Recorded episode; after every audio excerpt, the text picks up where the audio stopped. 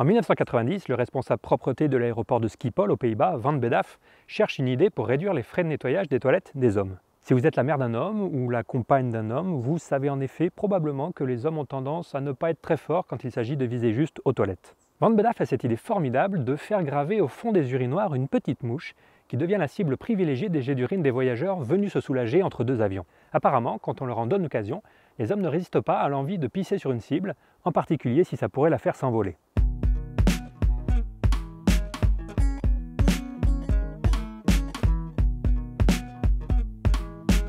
Bien qu'elle soit marrante, cette astuce toute simple aurait permis de réduire les jets mal placés de 50 à 80% selon les managers de l'aéroport, ce qui représente quand même une économie de 8% en frais de nettoyage, et tout ça rien qu'en gravant une petite mouche au fond des urinoirs, une intervention au coût dérisoire. Mais si cette anecdote est amusante, elle illustre un sujet très important auquel vous allez être de plus en plus confronté à l'avenir, et surtout qui peut rendre des services énormes à nos sociétés. Ce sujet, c'est pas l'urine des hommes, c'est comment utiliser les connaissances qu'on a sur le comportement humain pour construire des politiques publiques plus efficaces. C'est une idée qu'on retrouve couramment présentée sous le nom de nudge, nudge qui veut dire coup de coude ou coup de pouce en anglais.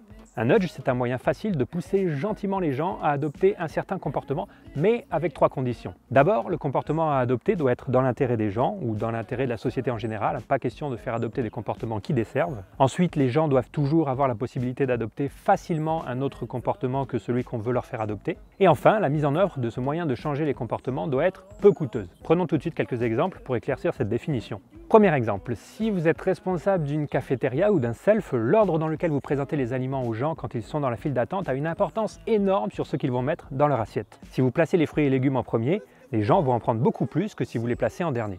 Donc un moyen simple de faire manger plus de fruits et légumes aux gens, c'est de mettre les fruits et légumes en premier dans toutes les cafétérias de France. Cette intervention est un nudge parce que 1. c'est dans l'intérêt des gens de bien manger, 2. personne ne force les gens à prendre des fruits et des légumes, ceux qui veulent marcher 2 mètres de plus pour prendre une tartiflette et un tiramisu le peuvent, et 3. c'est une intervention qui ne coûte rien à mettre en œuvre. Deuxième exemple, pour essayer de résoudre le problème des gens qui ne paient pas leurs impôts, le gouvernement britannique a décidé d'ajouter une petite phrase à la lettre de rappel qu'ils envoient aux gens qui oublient de payer. Cette phrase, c'est 9 personnes sur 10 payent leurs impôts en temps et en heure, qui est une vraie statistique. L'ajout de cette phrase par rapport à une lettre qui ne la contient pas permet d'augmenter les paiements de 4,5%. 4,5%, ça peut ne pas vous paraître beaucoup, mais ça représente à l'échelle d'un pays quand même des millions de livres récupérés. Cette intervention est un nudge parce que 1. c'est mieux quand tout le monde paie ses impôts, 2. rajouter une phrase dans une lettre n'est pas contraignant pour celui qui la lit, et 3. ça ne coûte rien d'ajouter une phrase à une lettre. Troisième exemple, le prélèvement d'organes. Vous savez sûrement que dans le monde, certains pays ont adopté la politique du consentement présumé pour le prélèvement d'organes après la mort, c'est-à-dire qu'on suppose par défaut que les gens sont favorables au prélèvement de leurs organes s'ils ne s'y sont pas opposés clairement pendant leur vie. Et dans d'autres pays, c'est l'inverse, on suppose par défaut que les gens sont opposés au prélèvement de leurs organes. Des études ont montré que ce choix inscrit dans la loi avait un impact énorme sur le comportement des gens. Généralement, les gens sont plutôt favorables au prélèvement de leurs organes, aux alentours de 80% des gens sont favorables. Et dans les pays où le consentement est présumé, à peu près 80% des gens restent effectivement inscrits comme donneurs. Par contre, dans les pays où le consentement n'est pas présumé, seuls 42% des gens s'inscrivent pour être donneurs. C'est une différence énorme, rien parce que le choix par défaut a changé. Donc passer une loi qui suppose le consentement, c'est un nudge parce que, un, c'est quelque chose de positif pour la société que plein de gens donnent leurs organes. Deux, si quelqu'un ne veut pas donner, c'est très facile de le faire savoir. En France, une simple déclaration à vos proches suffit. Et troisièmement, c'est une intervention qui ne coûte rien, juste une loi à passer. Et dernier exemple pour vous montrer l'importance du sujet, parlons suicide. Au Royaume-Uni et dans un certain nombre d'autres pays, une loi limite le nombre de comprimés qu'on peut trouver dans une boîte de paracétamol. Pourquoi? Tout simplement parce qu'à une époque, il était courant de se suicider en mangeant des grosses quantités de paracétamol. En théorie, rien n'empêche quelqu'un qui veut en finir avec la vie d'acheter plein de boîtes à la fois, éventuellement dans différentes pharmacies. Mais en pratique, l'introduction de cette mesure au Royaume-Uni a permis de faire baisser le taux de suicide par overdose de paracétamol de 42%. Alors on pourrait penser que pour un sujet aussi important que le suicide, les gens ne soient pas découragés à l'idée de devoir acheter plein de boîtes de médicaments ou de faire plusieurs pharmacies. Et pourtant si, c'est dire à quel point la psychologie compte. De petits changements peuvent faire de grosses différences. Alors qu'est-ce qu'on peut dire de tout ça? Le premier point sur lequel je voudrais insister, c'est que dans un sens, le caractère influençable de nos comportements, c'est pas nouveau. Tous les jours et depuis des années, on évolue dans des environnements où d'autres personnes cherchent à influencer notre comportement. Quand vos parents vous coupaient vos légumes en jolie forme pour vous donner envie de les manger, c'était du nudge. Quand on vous montre des photos de poumons en décomposition sur les paquets de cigarettes pour vous dégoûter de fumer, c'est du nudge. Quand des panneaux de signalisation vous montrent votre vitesse à l'entrée d'un village pour vous faire ralentir, c'est du nudge. Et il y a évidemment tout ce qui est marketing. Hein. Les entreprises ont utilisé depuis longtemps des techniques d'influence du comportement pour nous pousser à acheter plus. Mais ça par contre, c'est pas du nudge, c'est du marketing précisément. C'est pas du nudge parce que, comme je vous l'ai dit, dans la définition du nudge se trouve l'importance d'influencer les comportements dans l'intérêt des influencés. Influencer les comportements pour gagner plus d'argent, c'est pas du nudge. Donc même si nudge et marketing sont tous les deux basés sur des techniques d'influencement du comportement, les objectifs du nudge sont bien plus nobles que ceux du marketing. Et c'est pour cette raison, et c'est ça la grande nouveauté, c'est pour cette raison que les nudges commencent à être de plus en plus utilisés par les gouvernements pour créer de meilleures politiques publiques. Par exemple, ça fait maintenant 8 ans que le gouvernement britannique s'est doté d'une équipe qui a uniquement pour but de créer des politiques publiques plus efficaces en étant informé du comportement humain et qui le fait avec succès. Cette équipe a aidé des millions de gens à changer leur comportement et a économisé des dizaines de millions de livres aux contribuables britanniques. Des équipes similaires existent ou sont en cours de création en Australie, aux États-Unis, à Singapour. En France, pour l'instant, on est un peu à la traîne, mais ça commence à venir.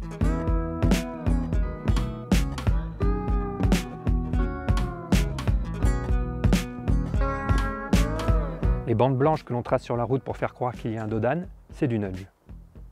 Se mettre du vernis à ongles amer pour éviter de se ronger les ongles, c'est du nudge, de l'auto-nudge même. Les paquets de pilules contraceptives dites en continu, qui contiennent 28 pilules, c'est du nudge, parce que la pilule n'a besoin d'être prise que 3 semaines par mois pour être efficace, mais on vend quand même des paquets avec 4 semaines de comprimés, dont une semaine de comprimés inactifs, pour éviter les oublis. Alors pourquoi je trouve le nudge intéressant, plus qu'intéressant même important? Je vous présente les points positifs d'abord et on reviendra sur les aspects négatifs ensuite. Je trouve le nudge important d'abord parce que ça marche, comme le montrent les exemples que je vous ai présentés. Et quand on fait des politiques publiques, quand on essaie d'améliorer la vie des gens, tout aide est bon à prendre pour aller dans la bonne direction. Ensuite, c'est important de pousser les gens à faire le bon choix parce que très souvent, les gens prennent de mauvaises décisions pour eux-mêmes, ou prennent de bonnes décisions mais qui ne sont suivies d'aucun changement de comportement en pratique. Si vous traînez un peu sur YouTube, l'irrationalité humaine, ce n'est pas quelque chose qui doit vous étonner. De nombreux youtubeurs ont consacré des vidéos à nos biais de raisonnement, que ce soit Science étonnante avec sa série Crétin de cerveau ou Monsieur Phi avec ses vidéos sur la formule de Bayes. Et même quand les gens réfléchissent de façon rationnelle, ils sont parfois incapables d'agir en conséquence. Qui n'a jamais dit plus jamais ça au lendemain d'une grosse cuite pour se remettre à enchaîner les espresso martini le week-end suivant Qui n'a jamais dit qu'il allait changer de forfait pour faire des économies et se dit ça depuis des années C'est comme ça, c'est humain et c'est très dur de lutter contre. Le nudge est donc important parce qu'il permet d'arrêter de considérer l'humain comme un dieu rationnel. Il permet d'avoir une vision lucide du comportement humain. Et pour un politique, c'est important d'avoir ça en tête. C'est pas parce que vous ouvrez un marché à la concurrence que les gens vont forcément faire des économies. Encore faut-il qu'ils surmontent leur biais d'inertie qui les pousse à ne jamais rien changer. C'est pas parce que vous éduquez les gens sur les meilleures façons d'épargner qu'ils vont forcément plus épargner. Souvent, des techniques de nudge seront bien plus efficaces que des campagnes d'éducation. Et ce n'est pas parce que vous pénalisez fortement un comportement que ce comportement va forcément cesser. Le nudge est un rappel permanent que le travail politique n'est pas fini une fois les lois votées et qu'il faut porter autant d'attention à la façon dont les citoyens vont être confrontés aux lois en pratique. Et au-delà de ce problème de l'irrationalité humaine, avoir une vision lucide du comportement humain permet de ne pas créer de politique publique contre-productive. Si vous voulez lutter contre l'évasion fiscale, n'allez pas placarder des affiches sur le sujet à tous les coins de rue. Ça pourrait laisser supposer que tout le monde pratique l'évasion fiscale. Si vous voulez augmenter le nombre de femmes dans les comités de direction d'entreprise, ce n'est pas forcément une bonne idée de lancer une campagne choc qui informe qu'on trouve seulement 25% de femmes dans ces comités. Ça pourrait avoir tendance à normaliser la situation et à ne pas faire bouger les entreprises qui ont déjà 30% de femmes. À la place, vous pouvez essayer de mettre en avant l'autre statistique, tout aussi vraie, que 90% des comités de direction ont des femmes à leur bord, ce qui pourrait entraîner les entreprises dans un cercle vertueux et les pousser à faire aussi bien que les autres. Le nudge en bref, ça permet de créer des politiques publiques plus efficaces, des politiques publiques qui marchent. Alors attention, je ne dis pas non plus que c'est la panacée. Le nudge ne va pas résoudre tous les problèmes du monde. On ne va pas résoudre le changement climatique avec des nudges. La plupart du temps, le nudge ne permet que des petites modifications du comportement humain, quelques pourcentages de bon comportement en plus. Et dans certains cas, la mise en place de pénalités financières peut se révéler toujours plus efficace qu'un nudge. La méthode forte peut parfois encore prévaloir sur la méthode douce. Mais dans beaucoup d'autres cas, gouverner avec des coups de pouce peut être plus efficace que gouverner avec des coups de poing dans la gueule.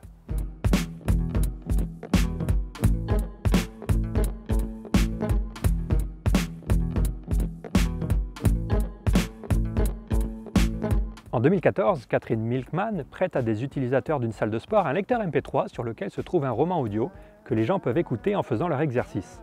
Le lecteur MP3 doit être rendu en sortant de la salle de sport.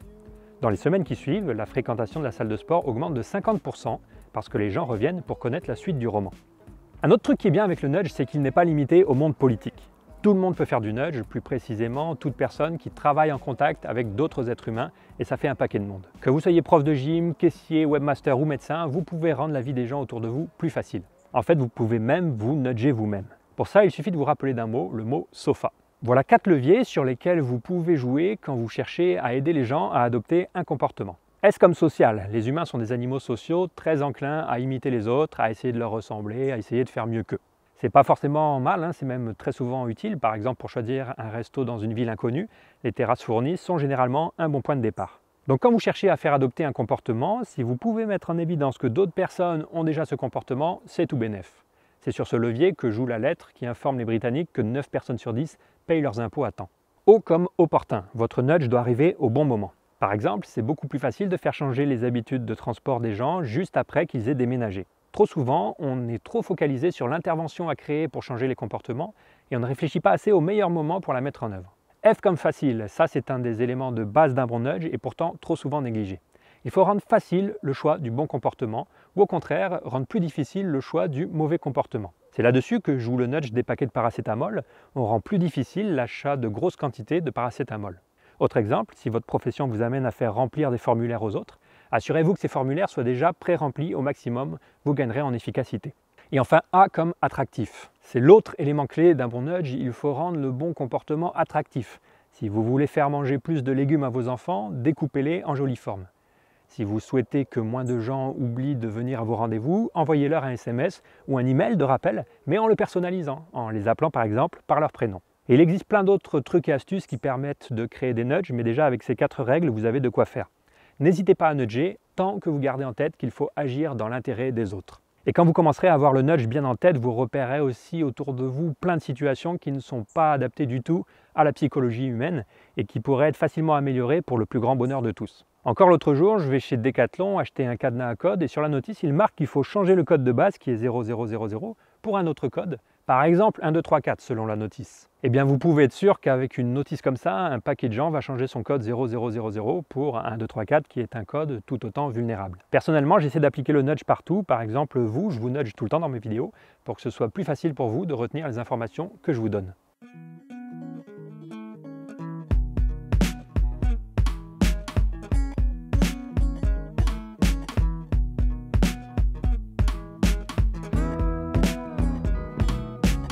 Dans certains pays du monde, les médecins font campagne pour que soit indiqué sur les bouteilles d'alcool le nombre de calories contenues dans un verre. En effet, peu de gens savent qu'il y a autant de calories dans un verre de vin que dans une part de gâteau, et c'est encore pire pour une panne de bière ou de cidre. Consommer quelques verres entre amis est donc équivalent à s'enfiler un bon gros gâteau bien gras, une idée assez dégueulasse pour pas mal de monde. Plutôt que de centrer les campagnes de prévention sur les dangers de l'alcool ou les risques pour la grossesse, les centrer sur le nombre de calories ingérées pourrait se révéler plus efficace. Et on va terminer avec les critiques que l'on peut adresser au nudge parce qu'il y en a et je suis sûr que vous avez tiqué à plusieurs reprises au cours de cette vidéo quand vous m'avez entendu parler de prendre des décisions à la place des autres, des autres qui en plus ne savent pas ce qui est bon pour eux. Les deux personnes qui ont popularisé le nudge, Richard Thaler et Cass Sunstein, ont utilisé l'expression paternalisme libertarien pour décrire le nudge. C'est un oxymore qui ressemble à deux gros mots mis ensemble et c'est vrai que c'est un peu ça. Le nudge est paternaliste parce qu'il prend des décisions à la place des autres, et le nudge est libertarien parce qu'il fait ça sans restreindre les libertés. Comme je vous l'ai expliqué, un vrai nudge ne limite pas les choix des gens, il les guide simplement vers un choix plutôt qu'un autre. Et ce qui est bien avec cette description de paternalisme libertarien, c'est que ça montre que le nudge n'est ni de droite ni de gauche.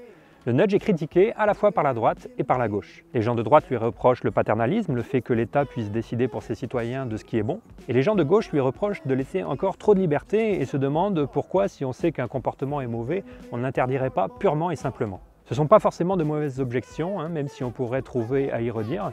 Je vais vous laisser vous faire une opinion là-dessus, mais si vous voulez qu'on en discute, les commentaires et les réseaux sociaux sont là pour ça. Et une autre critique que je voudrais développer plus, c'est sur la façon de décider de ce qui est bon. N'est-il pas illusoire de penser que l'État peut décider de ce qui est bon pour ses citoyens? Il y a plusieurs façons de répondre à cette objection. Déjà, on peut remarquer que les gouvernements décident déjà de ce qui est bon pour leurs citoyens, ce n'est pas un problème qui est spécifique au nudge. Si vous êtes contre l'idée que nos gouvernements puissent faire ça, vous êtes probablement contre notre système politique en général. Mais il y a toujours un moyen d'indiquer à nos gouvernements qu'on n'est pas d'accord avec ce qu'ils estiment être bon, et ce moyen, c'est le vote. Ensuite, il faut se rappeler qu'un vrai nudge laisse toujours la liberté de choix, il n'y a pas de restriction des choix possibles. Donc si vous estimez que l'État se trompe sur ce qui est bon pour vous, vous avez la possibilité de ne pas le suivre, ce que vous ne pouvez pas faire dans le cas d'une interdiction pure et simple d'un comportement. Et enfin, pour répondre à la critique que ce qui est bon pour un citoyen ne l'est pas forcément pour un autre, il est souvent possible d'adapter les nudges à des publics différents. Vous pouvez par exemple envoyer une lettre formulée différemment aux gens qui ne paient pas leurs impôts en fonction de leur niveau de revenu. On pourrait aussi se demander s'il ne vaut pas mieux interdire complètement le nudge de peur qu'il ne soit utilisé un jour par des esprits mal intentionnés.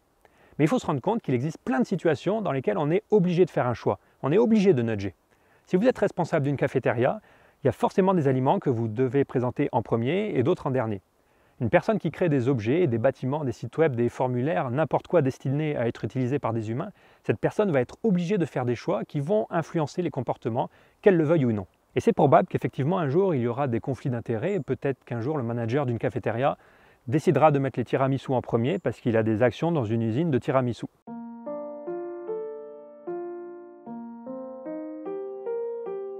Mais est-ce une raison pour interdire complètement le métier de manager de cafétéria? N'est-ce pas plus simple de surveiller les conflits d'intérêts comme on le fait déjà par ailleurs?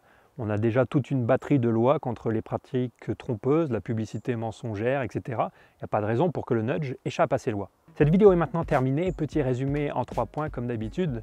Un nudge est un moyen simple et peu coûteux de pousser les gens à adopter un comportement bénéfique pour eux sans pour autant restreindre leur choix. Les nudges sont de plus en plus utilisés pour créer des politiques publiques efficaces et tout le monde peut nudger.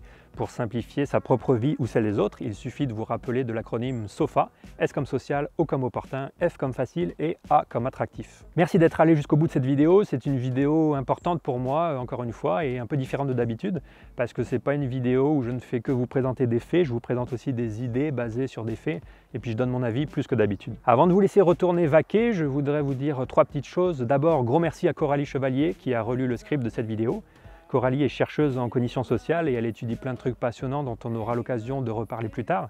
Mais en plus de son travail de recherche classique, euh, elle est aussi très impliquée dans l'application des résultats des sciences comportementales aux politiques publiques. Et elle a écrit plein de super articles vulgarisés sur le sujet que vous pouvez retrouver sur son site web, que je vous mets en lien dans la description. Et elle me fait aussi remarquer que le nudge n'est pas la seule façon d'utiliser les connaissances sur le comportement humain pour créer de bonnes politiques publiques, mais je garde cette remarque pour une prochaine vidéo. Deuxièmement, peut-être que certains d'entre vous voudront aller plus loin sur ce sujet du nudge. Si c'est le cas, vous pouvez lire ce livre qui est le bouquin originel qui a lancé le mouvement, mais je vous recommande plutôt ce deuxième livre qui est un peu moins longué et plus concret que le précédent. Et si ce qui vous intéresse, c'est juste de savoir ce qui marche, ce que vous pouvez faire de concret, vous pouvez aller voir ce que font les What Works Centers, littéralement les centres de ce qui marche, qui sont des centres de recherche au Royaume-Uni qui produisent des synthèses des politiques publiques qui marchent dans des domaines euh, très différents comme la santé, l'éducation, la réduction de la criminalité, la croissance économique, le bien-être ou le vieillissement. Et vous pouvez aussi jeter un coup d'œil au site Campbell Collaboration qui produit le même genre de synthèse. Et pour vous remercier d'être encore là, je voudrais offrir à l'un ou l'une d'entre vous ce magnifique autocollant de mouche à coller bien sûr au fond de la cuvette de vos chiottes. Pour gagner ce superbe cadeau, écrivez simplement en commentaire le nudge le plus intéressant, le plus extravagant ou le plus efficace que vous puissiez imaginer ou que vous avez déjà rencontré dans la vie et la magie d'un tirage au sort fera le reste. A très bientôt.